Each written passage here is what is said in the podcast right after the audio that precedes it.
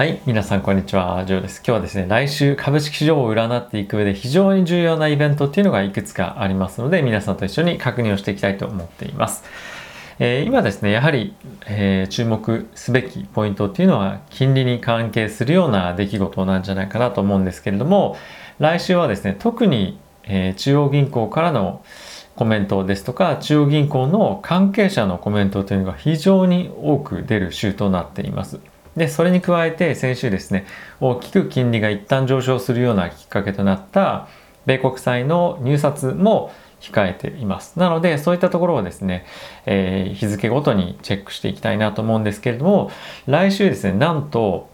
パウエルさんが、えー、この場で話す機会っていうのが、なんと3回もあるんですね。で、それがですね、月、火、水に、えー、固まっているんですけれども、えー、その月曜日はですね、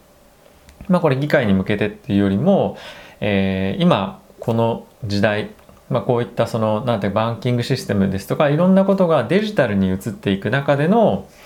えーまあ、今後みたいなことについて話すということなのであまり今後のですね、えー、まあその金利に関連してくるような、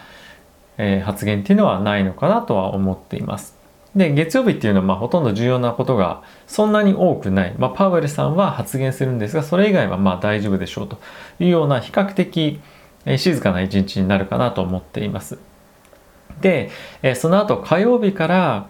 金曜日までに関してはいろいろとあるんですけれども、特に注目しなきゃいけない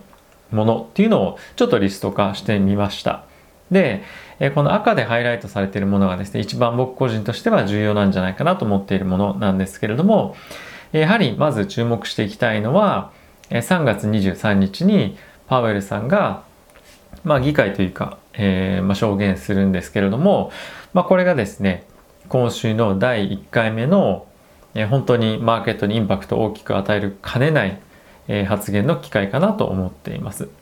まあ、今回ですね、まあ、コミッティっていうのがいくつかその議会の中にあって、えー、その別々のコミッティに火曜日、水曜日っていうのに呼ばれているんですね。で、えー、火曜日は、火曜日が第一発目ということで、えー、ここでの発言が一番大きく注目されるんじゃないかなと個人的には思っています。日本時間11時ということで、マーケットオープン後の発言になりますね。まだギリギリ我々も、起きていられるようなタイミングかなと思うので、えできれば、まあ、起きてどんなこと言うのかっていうのを、えー、見ていきたいなと思っています。で、えー、彼、パウエルさんはですね、常に、えー、コンスタントな発言っていうのを、まあ、非常に意識されてるんだなというところもありますけれども、えー、前回の FOMC での発言っていうのを再度繰り返ししていくんじゃないかなと思っています。で、もちろん、たくさんいろんな質問がですね、繰り広げられて、それに対して答えていくというような感じにはなるとは思うんですけれども、やはりまあ注目なのが、えー、テーパリングですとかあとは、えー、インフレについての見解とかあとは利上げのタイミングとか、まあ、そういった我々も気になるようなところをですね議会でもいろいろと質問されるんじゃないかなと思うんですが、まあ、その中の言葉尻っていうのを、まあ、いろんな人がですね、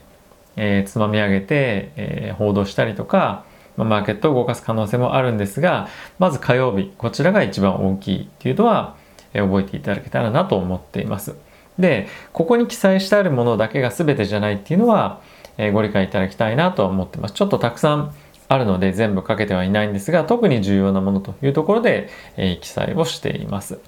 であとはですね入札っていうのがえー、火、水、木というふうにあるんですけれども、まあ、2年祭、5年祭っていうのは、えー、そこまで注目に値するわしなするわけじゃないよっていうわけではなくて、え特にこの7年祭木曜日にあるものなんですけれども前回金利上昇のきっかけになったのが7年債とでこれ特に入札弱かったので今回はじゃあどうなんだっていうところで非常に注目が集まるのがこの木曜日の入札というところでこちら赤にさせていただいてますと。なので結構その危険とは言わないまでもマーケットのその入札次第ではまた大きく金利が跳ねる可能性っていうのが今週はあるかもしれないなというのが、えー、一番大きなリスクなんじゃないかなと思っています。もちろんパウエルさんの発言っていうのもマーケットに大きく影響を与えると思うんですが、まあ、直前に FOMC やってることもあって、まあ、ものすごく FOMC から違ったスタンスの発言が出てくるとも思えないですし、まあ、いつもの通りご多分に漏れず、えー、同じようなコンスタントなことが出てくるとそうすると発言すること自体に対して、えー、ものすごく大きな金利上昇のリスクがあるかどうかっていうと、まあ、そうじゃないと僕は個人的には思ってますただし、えー、SLR の規制撤廃緩和撤廃に対して、まあ、どういう意見を求められるかっていうのはもしかしたらあるかもしれませんが基本的には金利上昇は見込まないんじゃないかなと個人的には思っています。であと SLR に関して非常にいろんな議論がされていたりとか、えー、緩和の、まあ、撤廃になってやばいんじゃないかみたいに考える人もいると思うんですけれども、まあ、僕の個人的な意見からすると、まあ、中央銀行がこの規制を撤廃した背景としては非常にしっかりとしたえ銀行の体質っていうのもありますしあとはマーケット全体の回復経済の回復っていうのが背景にあるはずですよね。なのでもう十分に今環境は整ったというのが FRB、FED の判断なんじゃないかなと思うんですよね。であればまあ必要以上に悲観する必要は僕個人的にはないのかなとは思ってるのでそこは純粋に、まあ、これもいろんなところで言われてますけれども規制撤廃するのがどうなのかみたいのが、まあ、ゴニョゴニョしてて分かんないとかっていうよりも、まあ、これは終わりですと。なので不確定要素が一つ減ったというところで前向きに見て僕は個人的にはいいんじゃないかなと思ってます。だからといって金利がもう上がらないよとかそういうことではなくて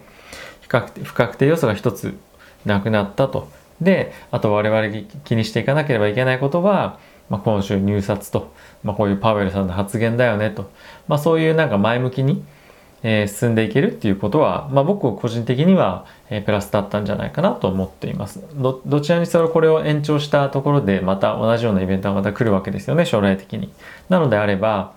え、特にこれを撤廃して問題ないという判断ができるのであれば先に撤廃しておくっていうのは、まあ、全然普通にいいことだと思うんですよね。はい。なので、えー、まあ、そういった見方っていうのをしてもいいんじゃないかなと思ってます。まあ、あとはですね、えー、本当に今後たくさんの、えー、中央銀行の、まあ、方々からコメントを出てくるんですけれどもやはり、まあ、さっき申し上げたように FOMC5 というところで、えーまあ、若干ですね同じことは出てきながらもそのパウエルさん以外の人たちが何言うかっていうのはやはり注目しておかないといけないかなと個人的には思っています。2023年のタイミングでの利上げについては意見が結構割れていたりとかっていうのも実際にあったりするのでそういったとこで、まあ、ちょっと何て言うんですかねあの不用意な何か発言が出たりするとマーケットが少し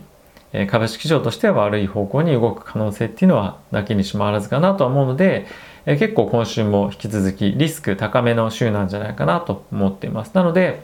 やはり金利が上がった時に大きく落ちてしまうような銘柄を持ち続けるっていうのは少し個人的には危ないんじゃないかなとは思いながらも、まあ、こういった週をどうこなしていけるのか金利が上がるのかこういった週に上がらないのかとか上がってもマーケットの下げが限定的なのかどうかっていうところは一つポイントなんじゃないかなと思っています。先々週のですね、ナスダックの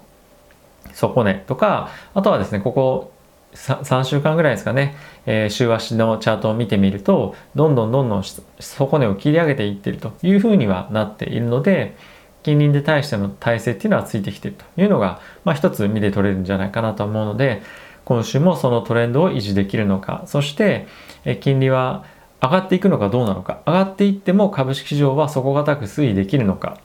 ものすごく株式市場が上がる必要はないと思っています。ただし底堅く体制を持って推移できるかどうかっていうところが一つ注目なんじゃないかなと思うのでそういったところをぜひ注目して、え見ていてください、えこの何度も言うようにこのイベントだけが全てではないのですがえ特に重要なものっていうのを僕個人のえー、まあ、なんていうんですか見方として出したものになっていますので、まあ、この火曜日木曜日ですね。注意して是非マーケット挑んでみてください。ということでまた次回の動画でお会いしましょう。さよなら。